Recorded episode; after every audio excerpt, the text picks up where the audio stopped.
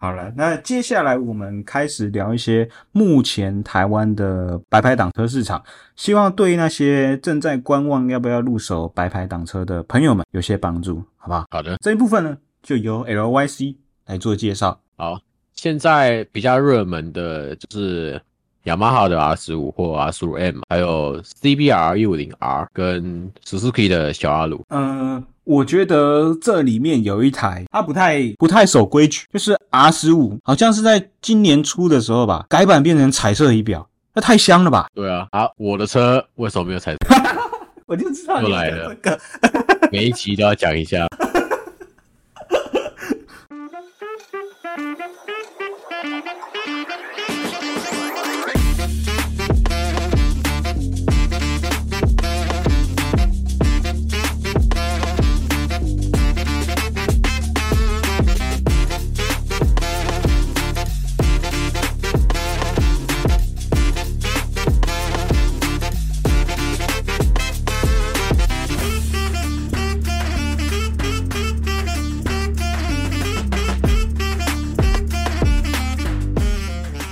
如果他是想要入手一台白牌防晒挡车，这几台你会推荐什么样的人选什么样的车呢？我觉得体型较大的人，应该就是要优先考量 R 十五，嗯，因为视觉上的然比例后对它的配备也是目前同级中比较好一点的，比较有诚意。对，比较有成。至于小阿鲁的话，我只有骑过街车版，嗯，然后仿赛的话，我听说蛮多人说过，这台车的脚踏跟它的手把的那个骑乘三角是非常不匹配，因为它仿赛跟街车的那个脚踏位置是一样的，哦就是小街鲁跟小阿鲁的那个是一样的。嗯哼，如果你是购买小阿鲁的话，你可能就要去想到说，你后续可能还要多一笔改装脚踏的费用啊之类的。嗯哼。那你会推荐小阿鲁给什么样的骑士呢？嗯，我觉得小阿鲁这台车如果身高够的话，蛮适合女生的。嗯，有一个优点，因为现在也这台。对，现在也蛮多女生在骑挡车，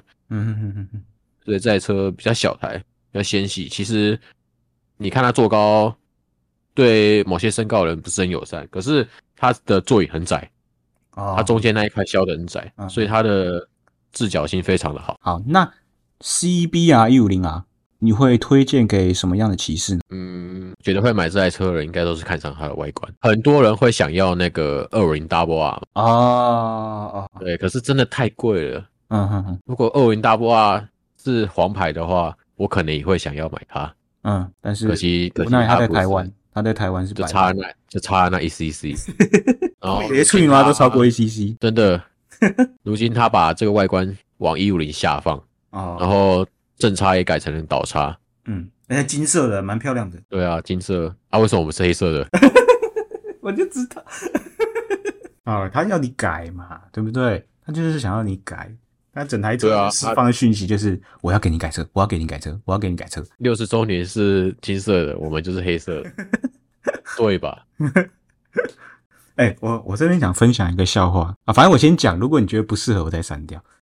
就是当初啊，我其实第一次看 R 七是在一间水货商店啊，那个业务啊，他其实非常的不专业，你知道吗？他一直跟我说，他一直推我六十周年，然后他一直说你为什么不看五十周年？我就想说，嗯啊，不是六十吗？啊，我也没有去吐他，因为我那时候是真的距离两轮界已经太久了，我沉寂太久，所以很多不懂的，我就没有去洗他脸。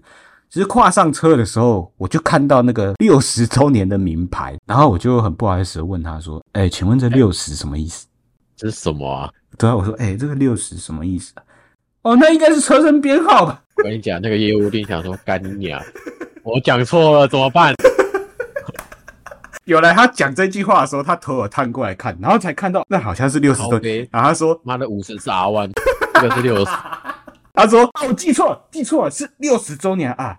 啊，记错了，我我从头到尾都没有吐他，我是说、哎不好意思，这上面这个六十是什么意思？ 那个时候你就可以把我传给你的照片放上来了，让大家看一看布卡迪的 S 一千 Double 啊， 他之前之前 LYC 传一个，就是他觉得卖车业务很不认真，就是广告也不好好写的截图给我。他说杜卡迪什么时候卖 S E 一千 W？那反正那篇文案就是他在卖车，然后好像是卖他是卖杜卡迪还是卖 S 一，它是卖杜卡迪在在 FB 上面，哦，然后他啊标题就打杜卡迪 S 一千 R，根本不懂车吧？这复制贴上，然后贴错啊，反正哦反正后来我没有跟他买，但是不是因为业务不专业，是我想要找的是总代车。对啊，这是一个笑话啊，分享完了，蛮有趣的。好，那如果是我的话，我会觉得你如果是喜欢新产品的话，当然就是选 R 十五，毕竟比较起来，小阿鲁的产品周期也比较久了。R 十五的配备像是全彩屏幕，也算是比较新世代的东西。那产品周期其实会影响到的，就是你最后要卖车时候的脱手价格。相比下来，我相信在这一两年内，R 十五 V 四的脱手价格会比小阿鲁稍微好一点。那如果你很在意脱手价格的话，这部分也可以斟酌一下。那最后，如果你是预算型的买家，也就是你购车的时候想要稍微省一点预算的话，小阿鲁十三万就可以拥有。那它的坐高也比较亲民，所以如果你本身的身高不高，也可以从小阿鲁开始看起。那如果你想要在路上特别的不一样，那我们就选 CBR 一五零 R，好吧？这是我的想法。好，那这几台车我们讨论的差不多了。有一台车非常的有趣，它现在呃国外有卖，但是新款的台湾没有卖，就是 Aprilia 的 RS 一二五这台车，你有什么想法呢？只能说这个头灯是有传奇到六六零的味道，真的很帅，很漂亮，哎、很漂亮。你真的你看的是哪一个年份的？呃，去年的啊、哎、台湾有进吗？台湾好像没进吧？台湾好像没进，对，台湾没进。那我其实有去看过这台车的实车，但是我看的实车是上一代的。这台车我第一次见到它是有一次，好像是我我骑进站去买便当吧，然后停在顶等区，然后有一台从我旁边这样骑过来等着，然后他穿连身皮衣。那时候我真的是惊呆，我就觉得哇靠，白牌可以帅成这样，那是好几年前了。那我就心中一直对这台车有印象。我当天我就回去坐公车，我就发现这台车它的配备，它虽然是一二五，但是它配备用的是三百 CC 的机具的。然后我记得在最后一年，就是末代它要出清的时候，它有大降价。我就是那个时候去看的实车，当时的故事是这样：我去看了那辆实车，然后在跟店员讨论的时候，我跟他说：“啊，其实我是一直在看 R 六啦，只是我是觉得要花那么多钱买 R 六，有点舍不得，舍不得花这样。啊，那个店员眼睛就亮了。我猜，我后来回去想想，应该是 R 六利润比较好。他说：“啊，你看 R 六怎么会看这台车？你就不要看这台车啊，你就看 R 六啊。”他就一直推我 R 六，然后我问他说：“那那这台车怎么办？”我有点就是问他说：“啊啊，你这台车不卖吗？”那个意思。他说：“哦，啊卖不掉我就退回去就好啦。啊，你看 R 六，我们来看 R 六，他就把我带去看 R 六了。应该是 R 六的利润比较好了。也可惜那个时候没有买 R 六。对啊，如果买了吼，当初就是想太多，嗯，刚开，你知道吗？那如果真的花下去，我现在搞不好身上钱更多，对不对？对台积六，那个时候的 R 六是鹰眼的 R 六，还是现在的眯眯眼？眯眯眼，就是最后一，就是我其实呃，已经是新版了。对，二零一九年啊，那时候其实好像过没几年吧，两三年就宣布停产。我想说，我靠，哎、我当时候想说以后再买，现在买不到了。但是，嗯如果你买了 R 六，嗯，现在就不会有这个 Podcast，哦，对，没错，哎，一切都是最好的安排，对不对？没错。 好，那你对这台车有什么特别的想法呢？说 RS 1 5对啊，我只能说我羡慕嫉妒它的那个车价，环哦，保式摇环臂保式啊真环嗯环保式车架跟海鸥摇臂，嗯，为什么我没有 呢？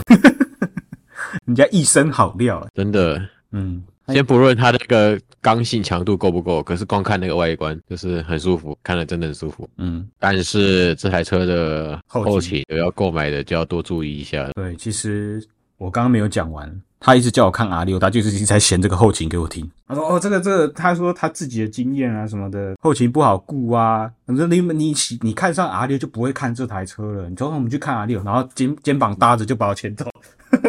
每一个业务都这样讲。我这边跟大家讲一个小故事，嗯就是我等 R 七等太久，然后中间有一度我有去我去问说能不能退订，嗯然后那个业务就跟我聊说，哎、怎么退等已经等很久了啊、怎么又想要退订？我就想去看一下 S 六六零，嗯，然后他就跟你说的一样，你真的要买那台吗？你知道那台的后勤多恐怖吗？嗯，你确定？你确定要不要你的订单要不要留着？你先去看一看车，然后再再回来决定。哎、他那他自己他自己有卖 Aprilia 的车吗？没有，是在那个雅马哈，雅马哈总代理买。嗯我只能说，Aprilia 车真的是非常不错，就差后勤。嗯，那就是让我又爱又恨的地方，它配备什么都真的非常的棒，然后价格又这么香。可是当有人跟你说它后勤比较恐怖啊，我自己时间又比较少，所以就会就会有点怕，不敢冒这个险。但是我相信总有一天我会拥有一台 Aprilia。在这边写约定，好不好？总有一天一定会拥有一台，人生要拥有。我觉得我也有机会，哦，那你觉得你有机会会是哪一台呢？应该是普通版的 RSV 四吧，七十九点九哎，有够香七十，九点九哎，超香。我们又我们又不会用到那种嗯，工厂版 factory 的那些什么电选啊、前后电子、对啊，电子摇臂避震，一般版就够我们用了。对，一般版就够我们够我们用了。我骑的不是很快，嗯，慢慢骑，骑帅不骑快或许它卖这么便宜，就是要去补足它的后勤，也是有可能。 啊。那你就想象你其实是买一台 R One 九十万啊，你预算先抓九十，然后那个二十你先留着拿来修。 可以这样讲吗？ 这样不这样这样讲不会有问题吗？其实我看大部分的车主分享的心得是带料的问题，就是可能带料就要带很久，然后车子就一直放在那。嗯，那你有仔细去听过 S V 是在车的声音吗？有跟啊杜卡迪是不一样的，对，跟杜卡迪是不一样的，跟 R One 也不太一样。对，我就是三台里面 S V 是最好听。它是六十五度夹角嘛。对，R 那个杜卡迪是九十度，嗯， ，R One 就 Crossplay 嘛。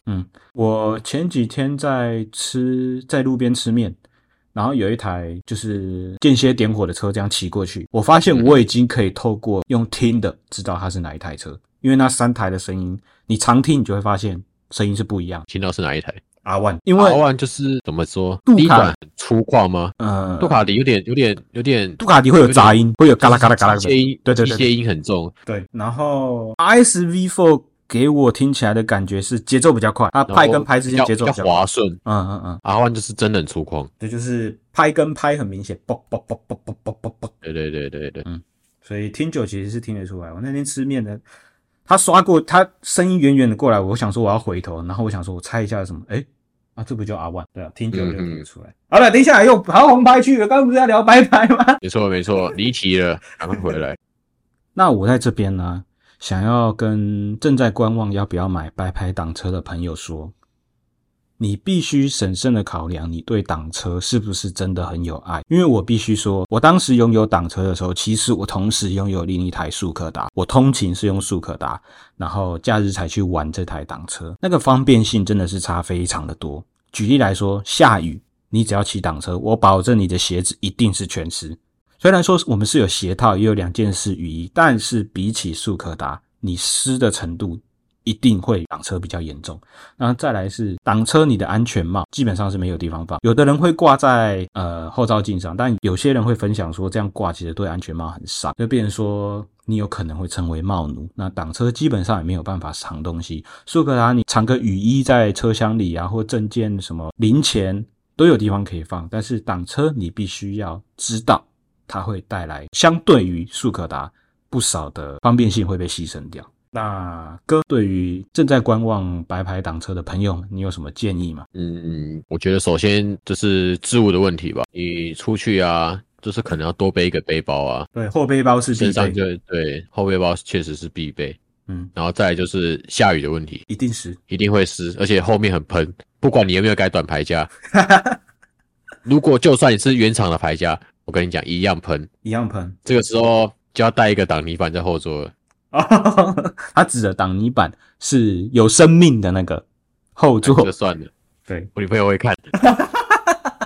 这个喷，这个喷，嗯我非常非常的有感觉。就有一次，我是跟朋友一起骑，然后我们骑过一滩水。我停车的时候发现，我朋友跟我讲说：“哎、河马尼背后，而且我们是骑经过泥水，没有下雨，对不对？对，没有下雨，就是就地就是水坑而已。对我背上衣服就是一条泥水，就这样一条直直的下来，那个真的是没有办法挡住的。我当时跟我朋友从那一次从雾台回来，已经快到家了。嗯，然后我就看到我前面在施工，然后他们就用那个 那个对去地板泼那个路面嘛，因为不然都是那些灰尘嘛。我就想说，老塞死定了。我跟你讲，那种一最骑脏，过去，对，一骑过去，我整个车尾炸掉，全部都是泥水。对，因为那他就是要把那个泥巴，嗯嗯，不要让它尘土飞扬，所以它喷水，所以那个水里面都是泥巴。对，所以我觉得骑挡车要看你能不能接受这件事情，除非你去装那个后轮的土厨，就是遮在后轮上的，不是那种一般一般原厂出厂的那种土厨，嗯哼哼哼，那种才有有办法去挡。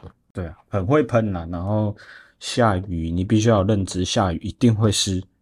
然后后背包必备，携带东西的方便性没那么高。那些是你要入手挡车以前，你要确定你真的能够接受。再来还有一个补充，应该就是链条吧哦，链条真的要去要去照顾它，要那去就花哦跟以点前多传统的皮带是不一样的。对骑速克达根本就不用去顾什么链条，我我发了就骑就骑出去了。我我也不知道是不是我的链条品质不好，因为我有遇过一次下雨，嗯，然后我想说隔天很累了，隔天起来再洗车好了，嗯然后隔天起来我的链条就锈了，呃，其实我的链条也蛮多锈斑的，对吧、啊？就是下完雨我也是有把它擦干，只是嗯不知道可能要换品质好一点的啦。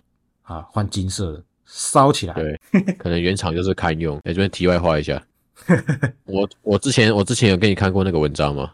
有啊，你有就给我看是链条选对择。对对对嗯对对，那个蛮值得参考的。嗯嗯嗯，骑挡车非常有乐趣，我觉得这是速克达没办法去取代的。对，就是你如果是真的喜欢车，你喜欢跟车辆沟通的那个感觉，骑档车绝对可以满足你，因为那个换挡啊，然后拉离合器啊，还有就像刚讲的链条需要顾，这些都是你需要去花时间跟这台车相处的。如果你真的嗯哼很喜欢跟车辆沟通，挡车很适合你。骑上挡车出去，是有一种好像在出去玩很快乐的感觉。嗯，在享受骑车，那享受移动的那个过程。那节目的也差不多到了尾声，时间也差不多了。希望我们今天的 podcast 有带给你足够的欢乐。那也希望我们的内容呢，对于正在观望白牌仿赛挡车的朋友会有一些帮助。那这个礼拜就大概这样。那如果你喜欢我们的 podcast 的话呢，欢迎按下订阅，我们每个礼拜都会做更新。我是河马，他是 LYC，我们下周见，拜拜。拜拜。